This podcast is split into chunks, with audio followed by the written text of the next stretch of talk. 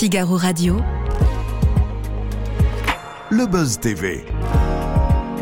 Sarah Lecoeuvre et Damien Canivez.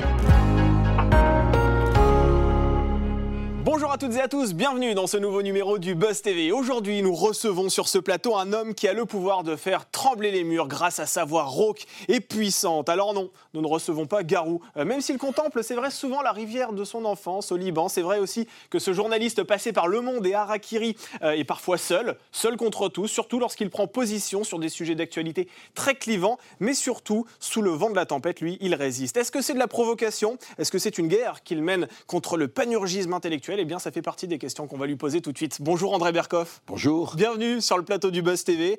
Alors Berkoff dans tous ses états, je le rappelle, c'est le titre de l'émission que vous animez donc chaque jour, c'est de 12h30 à 14h, c'est sur Sud Radio, c'est une émission dans laquelle vous décryptez euh, l'actualité en compagnie d'invités. Alors c'est vrai qu'on a vécu euh, une année assez dense hein, sur le front de l'actualité, la guerre en Ukraine, euh, le mouvement de, de contestation contre la réforme des retraites, plus récemment les émeutes urbaines. André Berkoff, en cette fin de saison, dans quel état êtes-vous? Ah bah écoutez, toujours dans tous mes états, bien sûr, parce que c'est très important. Mais surtout, c'est formidable parce qu'on a eu en fait trois narratifs miroirs. Ouais. Le Covid, Oui. la guerre Russie-Ukraine, les retraites, le pouvoir d'achat. Et tous ces narratifs dominants se sont effondrés dans un bruit pas mou, mais dans un bruit de casserole très intéressant. C'est vrai, vous avez raison. Alors cette saison, quelles sont les actualités qui vous ont, entre guillemets, mis dans tous vos états? Est-ce qu'il y a vraiment des, des points, des, des moments où, où vraiment là vous êtes sorti de vos gonds? Écoutez, moi, ce qui me. Mais ce n'est pas nouveau, moi, ce qui me révolte, et c'est vrai qu'il m'indigne, et c'est pas du tout ni une pose et jamais une posture, c'est les deux poids, deux mesures, Ouais. c'est la justice et le côté, vous savez, hémiplégique de l'âme et du cœur. Ça veut dire que c'est mon camp. Alors, euh, les- mon camp, euh, c'est les victimes, et l'autre camp, c'est les bourreaux. C'est-à-dire que si vous voulez, c'est. C'est le camp du bien et du mal, c'est ça que Voilà, voilà. Et je ne supporte pas ça. C'est-à-dire que les gens s'autoproclament euh, le camp du bien, s'autoproclament nous on a raison, les autres on a. Nous on sait ce que c'est que la réalité et surtout le camp du bien. Nous on sait mieux que vous ce qui est bon pour vous. Quand vous avez 4 ans, c'est bien. Quand vous avez 20 ans, peut-être vous commencez à dire écoutez, je peux peut-être me faire ma propre opinion. Et moi ce que j'essaye, c'est avec les invités de donner aux spectateurs, aux auditeurs le temps de, et l'information pour se faire leur propre opinion. C'est-à-dire que voilà, vous, vous pensez qu'il y a une forme de pondération à avoir sur certains sujets d'actualité et que tout n'est pas blanc et tout n'est pas noir. Mais bien sûr, je veux dire, euh, la, la réalité, elle n'est pas blanc et noir. Ouais. Il y a que les, que les vraiment les unis. Pardon, je veux pas être mauvais, les unijambistes. Enfin, quand même, il y a un Ouais. problème là. Et ça s'applique avec les émeutes aussi aujourd'hui. Euh, Bien sûr, Ouais. bien sûr. C'est d'ailleurs, vous avez vu, alors, la bonne cagnotte et la mauvaise cagnotte, les bonnes victimes et les mauvaises victimes, les salauds, etc. Euh, Zelensky, euh, Churchill, Poutine, Hitler, Mm. C'est peut-être un peu plus compliqué la réalité. Et le problème, c'est que ces gens-là, enfin les gens qui essayent d'appliquer l'opinion, de, de, de marquer l'opinion, de dominer l'opinion, se foutent de la réalité. Mm. Ce qui les intéresse, c'est leur perception de la réalité, et ils essayent de vous la l'imprimer. Pas comme ça que ça se passe. Eh bien, on va poursuivre cet entretien dans quelques instants avec vous, André Berkoff. On va parler de votre émission sur Sud Radio, de votre présence également sur le média en ligne Omerta, et on va parler également de vos projets. Mais tout de suite, on découvre les news médias avec Sarah Lecoeuvre. Salut Sarah. Salut Damien, bonjour André. Bonjour, Allez Sarah. Sarah, c'est parti. On commence ces news médias avec les révélations de Panayotis Pasco dans son livre. Oui, l'ancien chroniqueur de Quotidien vient d'annoncer la sortie prochaine de son tout premier livre intitulé La prochaine fois tu mordras la poussière. L'humoriste de 25 ans, euh, eh bien ce livre pour la première fois de manière euh, assez intime, il y fait notamment son coming out, revient sur ses épisodes dépressifs euh, de sa vie et le décès de son père. Ce livre me fait peur, dit-il, il a été douloureux à pondre. C'est ce qu'il dit euh, également sur Instagram. Date de sortie prévue le 23 août prochain aux éditions Stock. André Berkoff, est-ce que vous comprenez que des personnalités comme Panayotis Pasco, par exemple, ressentent le besoin euh, de faire leur coming out? Est-ce que euh, ça, vous, vous, vous pouvez... Je suis le ressent, franchement. Moi, je ne Ouais. connaissais pas Panayotis Pasco. Ouais. Je vous avoue que c'est une. Oui, c'est marrant, dans- c'était le petit journal. Mais j'adore, mais c'est très bien qu'il se livre à 25 ans. Il faut écrire ses mémoires à 25 ans. Ah oui, ça- C'est- ouais, ouais, ouais. Nous, on les oublie après. Mais bien sûr.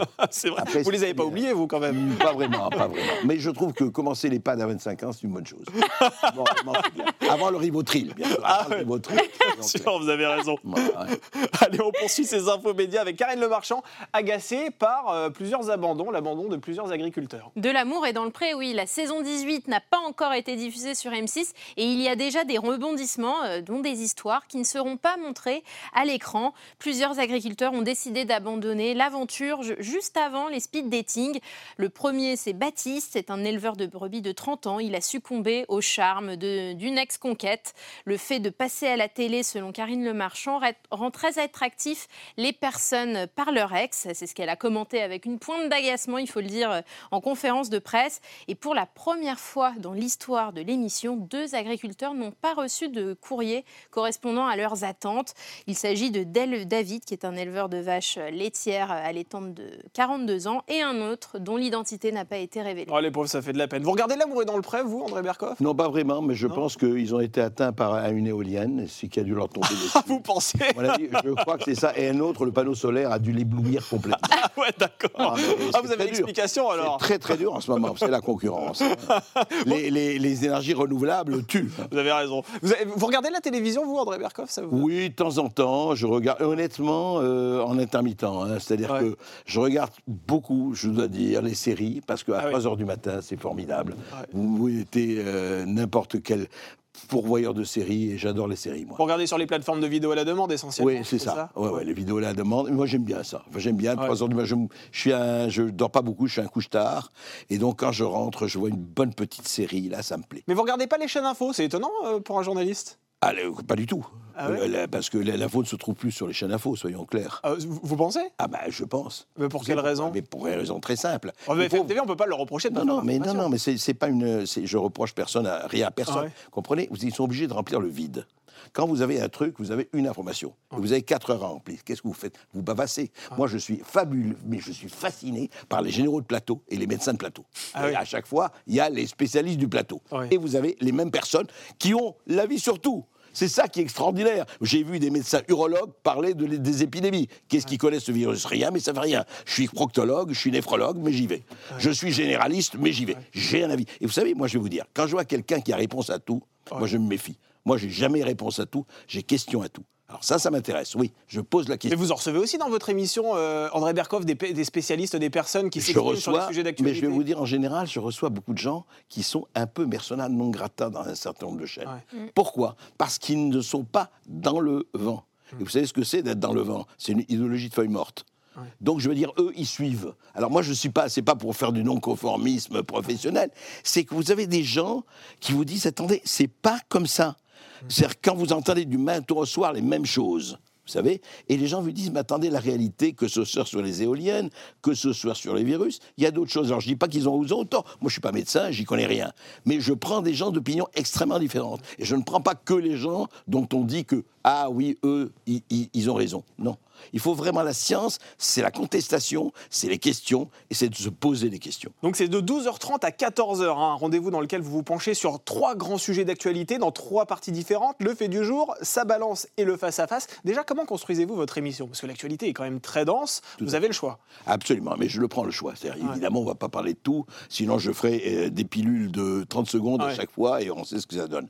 Non, non, l'idée, c'est je regarde, je regarde beaucoup les réseaux sociaux, la presse, etc. Mais, et, et je me dis, tiens, ça c'est intéressant. Ça, ça peut faire réagir. Le fait du jour, c'est pas forcément l'actualité, c'est souvent l'actualité, mais quelque chose qui me fait moins réagir. Mm. C'est vraiment en fonction de ça. Les perles, c'est la même chose, mais les perles, c'est magnifique, comme vous savez. Nous avons des héroïnes, Sandrine Rousseau, mais c'est une héroïne pour céleste. La main de Céleste. Ah elle fait une perle par jour, donc euh, c'est magnifique.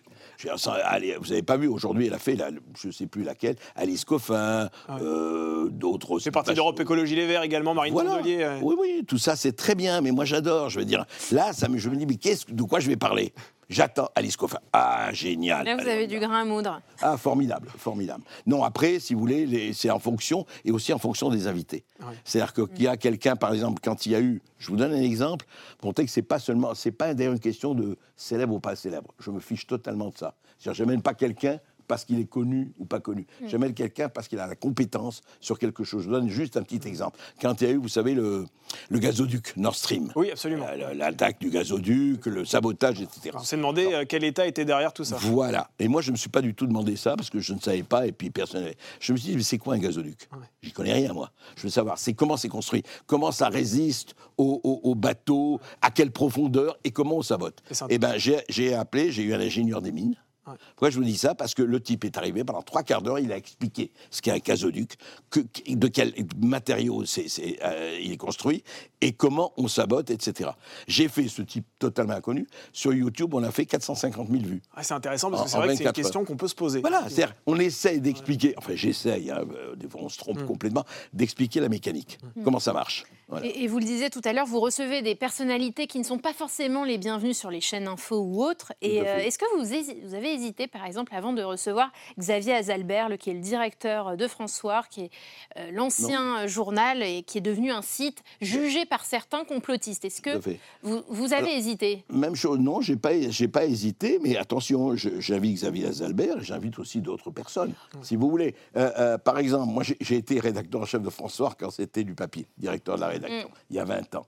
Mais c'est intéressant. Euh, Xavier Azalbert, quand par exemple, vous voyez, il, interviewe Didier Quand j'ai interviewé Didier Raoult, on m'a dit, ma fin, Didier Raoult, c'est pas possible.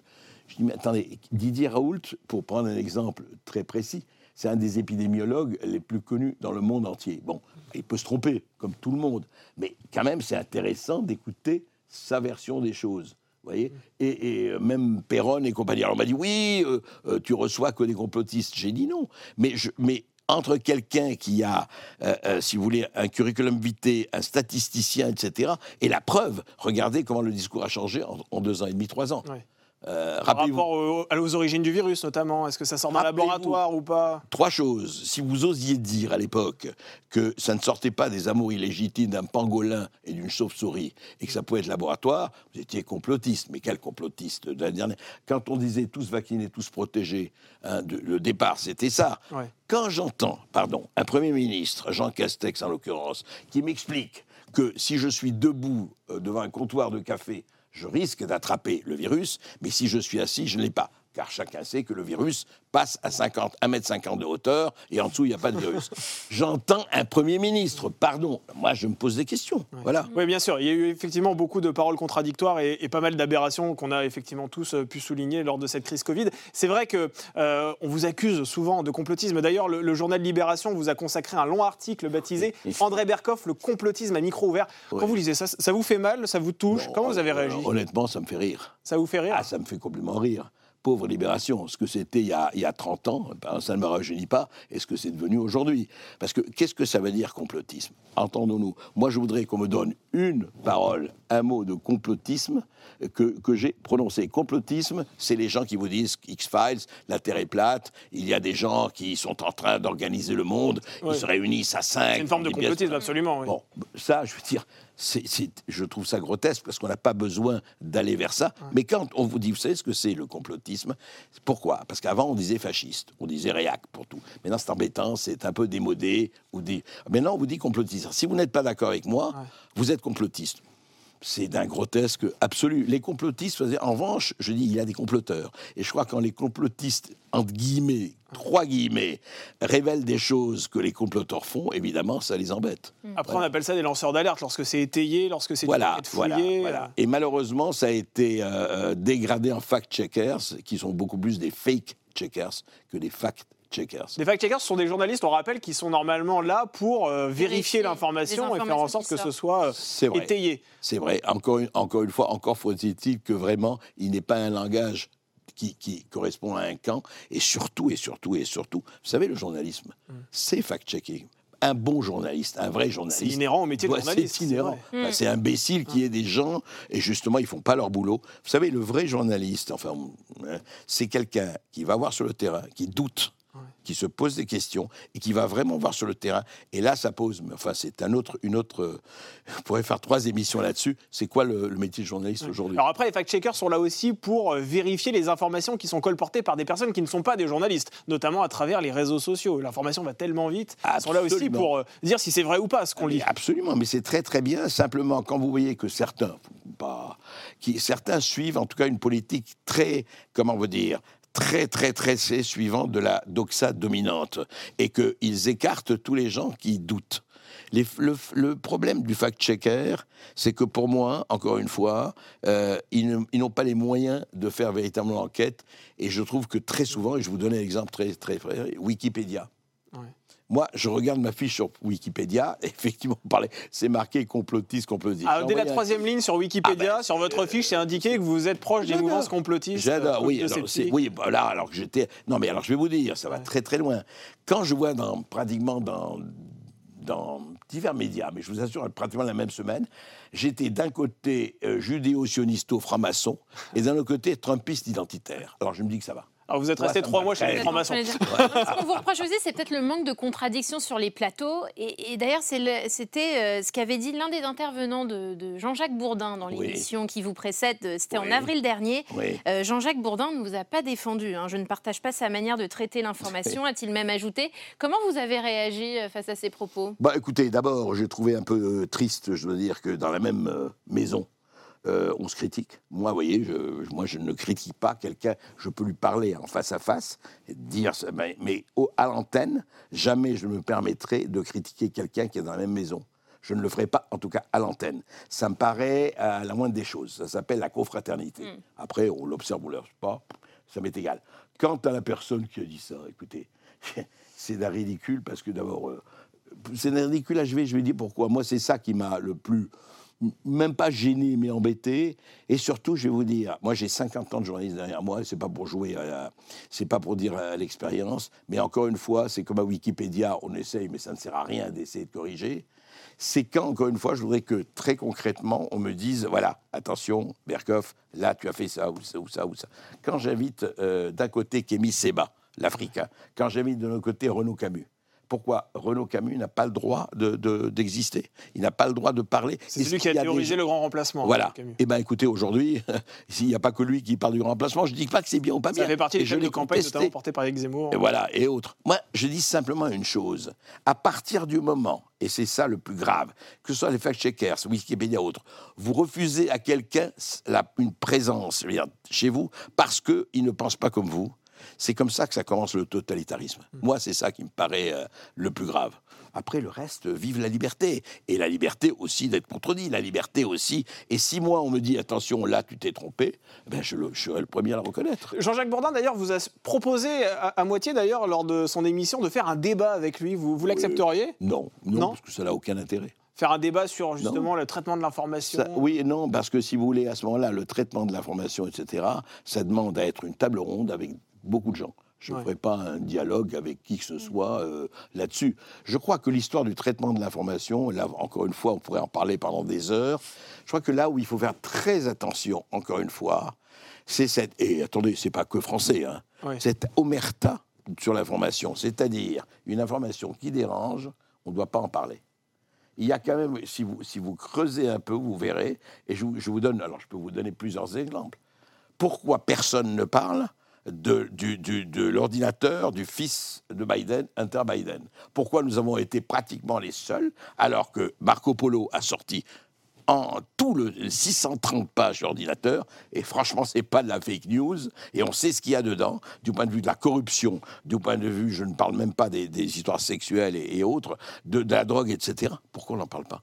Pourquoi il n'y a pas un média mainstream qui en parle Je pose la question, même pour critiquer, etc. Pourquoi, à un moment donné, et ça c'est un exemple parmi beaucoup d'autres, pourquoi on ne parle pas de ça? Pourquoi, je, je, je- par exemple, regardez ce qui se passe sur les traites d'enfants. Le, le- le fait de Mel Gibson, je ne l'ai pas vu, Mel Gibson, vous savez, qui, qui est... Mais je veux savoir. Moi, j'ai envie de savoir. En France, on ne peut pas l'avoir. Pourquoi? Moi, je ne sais pas, je ne l'ai pas vu, donc j'en parlerai pas. Mais pourquoi aujourd'hui, alors que c'est sorti aux États-Unis le 4 juillet, pourquoi le film de Bell, Sound of euh, Truth, je ne sais pas comment il s'appelle, Ouais. oublié, pourquoi il n'est pas là? Pourquoi, si vous voulez, il y a des pans entiers de réalité qui sont cachés, ou en tout cas qui ne sont pas retenus? Alors, si c'est faux, eh bien, démontrons-le et, et- et détruisons-le. Moi, je suis même pour des sanctions si quelqu'un raconte un mensonge et, et- et- et- et le propage. Mais le silence, si vous voulez, concerté, organisé, voulu, là, ça me gêne. Est-ce qu'il y a des personnalités que vous ne recevriez jamais sur votre plateau Où tout le monde est vraiment bienvenu? Moi, je vais vous dire, euh, les- le- non, mon, mon- ma limite, c'est la haine, euh, qu'elle soit raciale ou autre. Je- la haine, et les appels à la haine ou les appels au meurtre. Ouais. Ça, non. Ça, si vous voulez. Et là, ça doit être sanctionné par la loi, et moi, je suis pour que la loi s'applique dans ces cas-là. Après, Mais pourquoi? Vous savez, le- le- la chose la plus importante, c'est Orwell disait, la liberté, c'est quoi la liberté? C'est de recevoir quelqu'un avec qui je ne suis absolument pas d'accord. Sinon, on se parle entre nous, on fait de l'entre-soi, on est content et on fait du safe space, comme disent les Américains. vous voyez. On est que, on est content. Ah, il est bien, il pense comme moi. Ah Oui, très bien. Mais c'est pas, c'est pas le, le but de la manœuvre. Alors l'actualité de ces derniers jours, c'est la cagnotte lancée par Jean Messia euh, en soutien à la famille du policier impliqué dans la mort de Naël. Est-ce que vous avez été choqué par ça? Non, j'ai pas été choqué par ça parce que je crois que encore une fois, ça revient à ça. Et Dieu sait si ça, tout le monde l'a dit, qui va se réjouir ou même accepter la mort d'un jeune ou pas d'un jeune. Je veux dire, c'est clair, il y a eu quelque chose et la loi doit suivre son cours. Moi, ce qui m'a étonné, c'est des paroles en disant ça y est, c'est condamnable, il est coupable, etc. S'il est coupable, qu'il soit euh, jugé et puni. Mais dans ce que j'ai de la cagnotte, il y a une cagnotte pour la famille de, de Naël, et c'est très bien. Et si quelqu'un a envie de faire une cagnotte sur la famille du policier, je parle sur la famille du policier, pas pour le policier, qui, comme vous le savez, ne peut plus être chez elle parce qu'elle est poursuivie et qu'elle risque la mort, ben, pourquoi pas? Je veux dire, je, pas, je, je ne sais pas ce que j'aurais fait moi, mais je ne vois pas pourquoi euh, on l'appelle la cagnotte de la honte si c'est pour la famille d'un policier et la famille d'un policier qui, qui, qui aujourd'hui, elle est complètement euh, sous protection policière parce qu'elle ne peut plus bouger, la femme et enfant. Euh, voilà, je- moi personnellement, encore une fois, euh, Même le montant, ça ne vous a pas spécialement choqué euh, dépassé le million million. euh, Alors ça, c'est intéressant. Le montant, c'est pas choqué ou pas. C'est le nombre de Français qui estimaient que ce policier a été condamné très très vite, à tort ou à raison, encore une fois. Si ça atteint un million et demi, dont le fisc va prendre 60%, comme vous le Oui. savez, Ah oui, c'est vrai. Plus d'un Ah, million. Hein, Il un va million, c'est quand même pas mal, donc il va leur rester bon. C'est parce que beaucoup de gens, vous savez, jugent, et je crois que ça va au-delà de, de cette, euh, ce, de ce drame, c'est que les gens jugent qu'il y a deux poids et deux mesures. Et quand je dis deux poids et deux mesures, qu'il y a dix poids et deux mesures. Vous savez très très très bien qu'il y a des gens qui tabassent des multirécidivistes, qui sont en prison euh, avec sursis, et puis d'autres qui volent un truc au supermarché et ils sont en prison trois mois ferme. Il y a quand même un petit problème là. André Berkoff, on- on- vous avez vos idées, vous les défendez d'ailleurs hein, dans votre émission euh, Berkoff dans tous ses états sur Sud Radio. Est-ce que l'engagement politique euh, dans un parti, pourquoi pas, ça vous tenterait? Non, Non? Non. Vous n'êtes jamais posé la question? Non, si, je me suis posé la question, bien sûr, mais je vais vous dire, ça, c'est mon côté, peut-être, je ne suis pas anarchiste ou au côté.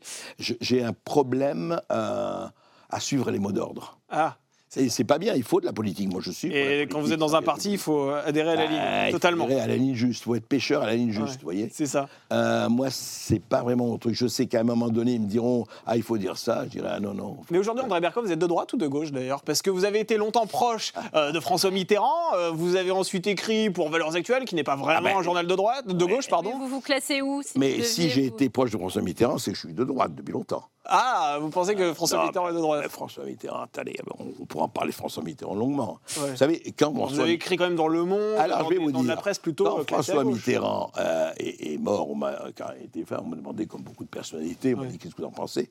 J'ai dit un homme qui peut recevoir en face de lui, à une demi-heure d'intervalle, euh, euh, Élie Wiesel et René Bousquet. Élie Ouais. Wiesel, et vous voyez qui c'est? René Bousquet, le chef de la police de Vichy, Ouais. qui a organisé l'arabe du Veldiv, c'est pas mal, et que Mitterrand a reçu. Bon, je ne veux pas dire par là qu'il était pétainiste ou fasciste, je veux dire par là que c'est beaucoup plus compliqué que ça. Et que, alors si vous me demandez si je suis de droite ou de gauche, quelle gauche? La gauche qui a abandonné le peuple Ça m'énerve. La droite euh, qui est totalement figée, sidérée, qui ne sait plus où elle est Je ne me Vous reconnais pas du tout dans... L'extrême droite Hein L'extrême droite, l'extrême gauche mais ça alors, les extrêmes me- ne me touchent pas du tout. Je suis, si vous voulez, moi, pour. euh, c'est un, cliché, mais vraiment le bon sens. Je réagis en fonction, à tort ou à raison, hein, je vais- que quelque chose. Moi, je réagis en fonction de mes tripes là-dessus. vous voyez Quand quelque chose m'indigne, quand quelque chose m'énerve, quand il y a l'injustice, quand il y a les deux poids, deux mesures, j'en ai parlé, c'est ça qui m'indigne, moi. Je me fous, moi, qu'il soit de droite ou de gauche, parce que je connais une gauche qui est vraiment, qui a tout lâché, qui a lâché le social pour le sociétal, qui a lâché le peuple pour euh, je ne sais pas quoi. Et vous avez une droite qui sidérée, qui se demande un peu où elle est aussi, si vous voulez. Euh, donc, je ne sais pas, esthétiquement, j'adore un certain nombre d'écrivains dits de droite, parce que ce sont de merveilleux écrivains. Je dois dire, il y a quelques bons écrivains de gauche aussi, mais moi, je suis beaucoup plus touché, soit par le style, soit par l'esthétique, soit par les gens qui luttent. Vous voyez, la gauche Orwell, oui. George Orwell, moi, c'est un des plus grands visionnaires et lucides qu'il y a eu. Bon, il était de gauche, il s'est battu en Espagne. Et puis j'aime bien les gens qui, qui vont sur le terrain, encore une fois, qui vont éprouver. Vous savez, c'est jouer sa peau, comme disait Nassim Nicolas Taleb. Une dernière question très rapidement, parce qu'on arrive au bout de cette émission. Je disais que vous avez effectivement euh, écrit euh, dans Valeurs Actuelles. On sait que ce magazine est au cœur de l'actualité en raison de Geoffroy Lejeune qui migre vers la tête de la direction du journal du dimanche. La rédaction est aujourd'hui en grève. Vous pensez quoi de cette situation? Bah Écoutez, c'est un peu triste tout ça, parce que ça, c'est vous posez la situation des, des, actionnaires des journaux, des actionnaires de la presse. Alors il faut savoir quel rôle euh, jouent les actionnaires de la presse. Effectivement, si vous avez un journal, mm. euh, est-ce que qui paye commande, pour parler très brutalement, ou pas? Moi, je me pose la question, je crois qu'un journal qui, qui devrait, devrait appartenir à ses journalistes et devrait être euh, effectivement gagné par la publicité, bien sûr, parce que c'est important, et, les lecteurs, d'abord, bien sûr. Après, je crois que si vous n'êtes pas d'accord, eh ben vous en allez. Je veux dire, voilà. Moi, je crois que mm. si on n'est pas d'accord, il faut faire jouer la clause de conscience. Alors, évidemment, il faut vivre. Euh, on a euh, femmes et enfants, hommes et enfants, euh, mari et enfants, bien sûr. Ça, je comprends, on ne veut pas condamner, mais je crois que cette, cette situation, elle est très simple. Qui, qui, qui a le journal? Merci beaucoup, André Berkoff. Bonne journée à toutes et à tous.